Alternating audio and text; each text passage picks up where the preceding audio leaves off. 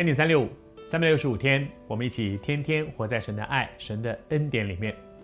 这段时间，我们透过圣经创世纪，我们在二十四章里面看到了一个很棒的，好像一个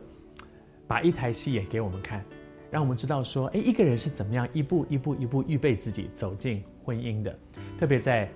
以撒、利百加这一对年轻人身上，你看见他们是怎么样？上帝把他们摆在一起，一同走向婚姻的道路。还是要说，我祝福许多正在寻求婚姻道路的年轻人。从圣经里面鼓励你打开圣经，真的，神会透过圣经向你所说的话，给你的指引，远远大过 N 点三六五这短短的几分钟的时间。真的鼓励你打开圣经。神的话是最宝贵的，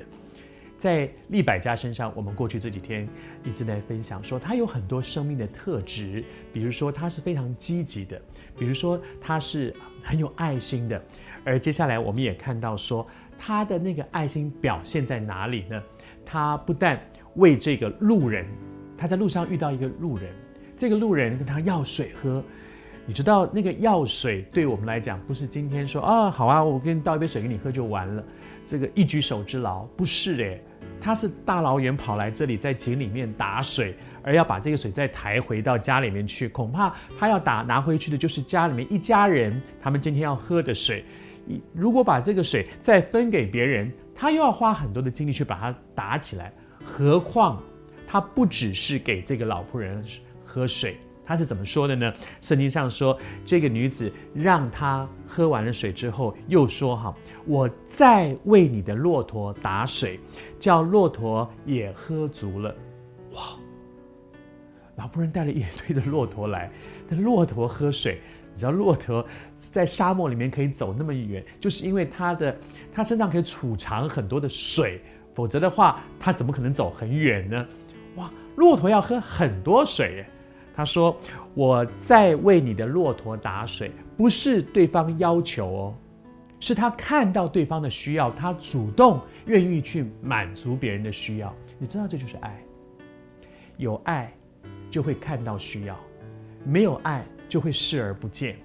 有爱会看到这样的需要，并且因为有爱，就会愿意去满足别人的需要，并且是多走一里路。”哎，我你跟我要水，我给你喝完就好了，我赶快去做我自己的事。不是，他不但看到了这个人的需要，他连这个人没有说出来他的缺乏，他都看见了。骆驼也要喝水呀，为骆驼打水，而且他后面说，叫骆驼也喝足了，不是，哎呀，喝一点就算了，意思意思吧，我帮了忙嘛，帮忙嘛，又不是我自己的事，不是哎，他说我要让你的骆驼喝足了。你知道吗？我每次看到这里，我都在想哈，那个老仆人在旁边看，